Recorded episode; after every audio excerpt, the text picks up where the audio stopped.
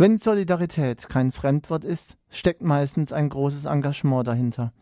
Wie bei der Karlsruher Vesperkirche. Mehr als 300 Karlsruher haben sich ehrenamtlich für vorwiegend Obdachlose und Bedürftige eingesetzt. Dies taten sie, indem sie günstiges Essen verteilten. So kosteten Fisch und Kartoffeln zum Beispiel nur einen Euro. Meine Kollegin Jennifer Warzecher war für uns in der Karlsruher Vesperkirche und hat sich dort mal etwas umgeschaut.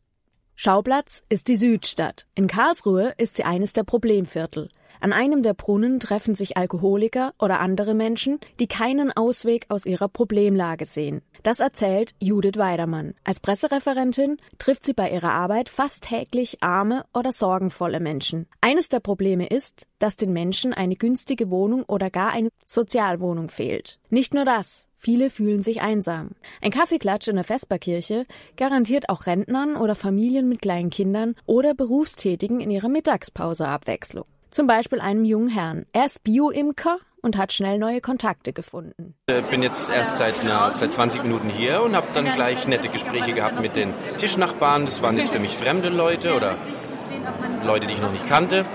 Und äh, so äh, passieren hier Begegnungen einfach per Zufall und die passieren äh, durch alle Gesellschaftsschichten. Wie man hier sieht, sind alle möglichen Menschen vertreten aus allen Gesellschaftsschichten und äh, das macht das Ganze, denke ich, spannend und humanitär. Also jetzt gerade heute hat noch eine Bekannte erzählt und der Tischnachbar hier nebenan, dass es wohl noch so eine Institution gibt in der Weststadt, wo einmal in der Woche wohl ein gemeinsames Essen zusammen ist.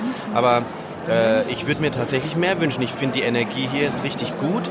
Äh, hier ist man zusammen, da, äh, man ist nicht alleine zu Hause. Also das äh, macht das Ganze sehr interessant und sehr, ja, es, hier schwingt eine Freude mit einfach.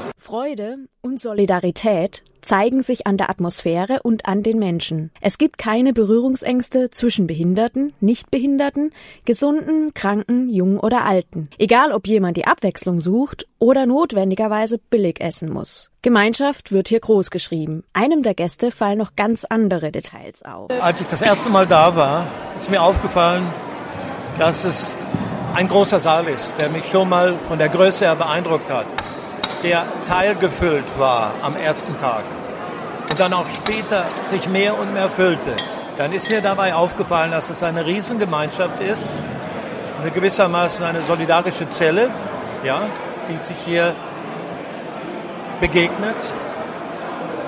Und darüber hinaus noch die Angebote, die fand ich sinnvoll und gut.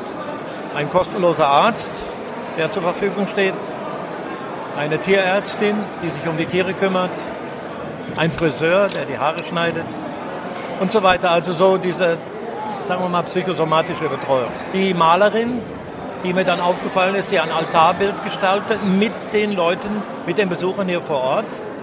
Ein Altarbild gestaltet, das später aufgehangen wird. Gemeinschaft, Solidarität, Abwechslung. Das sind die positiven Seiten. Einmal im Jahr findet man sie zumindest bei der Vesperkirche. Solidarität das ganze Jahr über wäre wünschenswert. Eine Zukunftsfrage. Was veranlasst Mitarbeiter der Vesperkirche dazu, fast vier Wochen lang Tag für Tag stundenlang Essen vorzubereiten, Tische umzustellen oder aufzuräumen, ohne dafür bezahlt zu werden? Ja, das bringt mir sehr viel, vor allem der Kontakt mit den Menschen, die Schicksale, die es gibt und wie sie sich freuen. Die sind ja, die meisten sind sehr dankbar. Es erweitert den Horizont. Was die Zukunft bringt, ist ungewiss. Tatsache ist, dass es im nächsten Jahr wieder eine Vesperkirche geben wird. Mit hoffentlich genauso viel Mitarbeitern und glücklichen Gesichtern bei den Menschen.